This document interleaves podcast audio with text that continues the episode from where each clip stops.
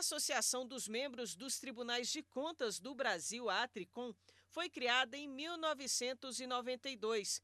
A instituição estimula a troca de informações e experiências entre os integrantes dos tribunais de contas, ao mesmo tempo em que apoia o desenvolvimento de estratégias e ferramentas para aprimorar a eficácia dos sistemas de controle da administração pública.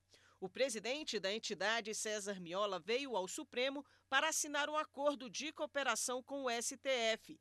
A assinatura foi no gabinete do diretor-geral. E é dentro dessa perspectiva de contribuir para o aperfeiçoamento da atuação dos tribunais de contas, do sistema de controle, do próprio controle interno, da melhoria da gestão e da governança, que nós temos desenvolvido uma série de ações de fortalecimento, de um lado, do âmbito institucional e também de diálogo com a sociedade. E aqui se coloca bem esse acordo com eh, o Supremo esse acordo vai permitir que conteúdos educativos, informativos e jornalísticos produzidos pela Atricom sejam veiculados na TV Justiça e na Rádio Justiça a partir de agora.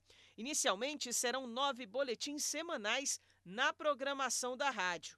A iniciativa tem como objetivo ampliar o diálogo com a sociedade. Nós entendemos que é um espaço a ser utilizado e também aproveitamos para nos colocar à disposição, porque o sistema de controle integrado por eh, 33 tribunais de contas, ele dialoga diretamente com a gestão, com a governança, com a administração pública. No encontro, o presidente da Tricom também apresentou ao diretor-geral do STF o marco de mediação de desempenho dos tribunais de contas.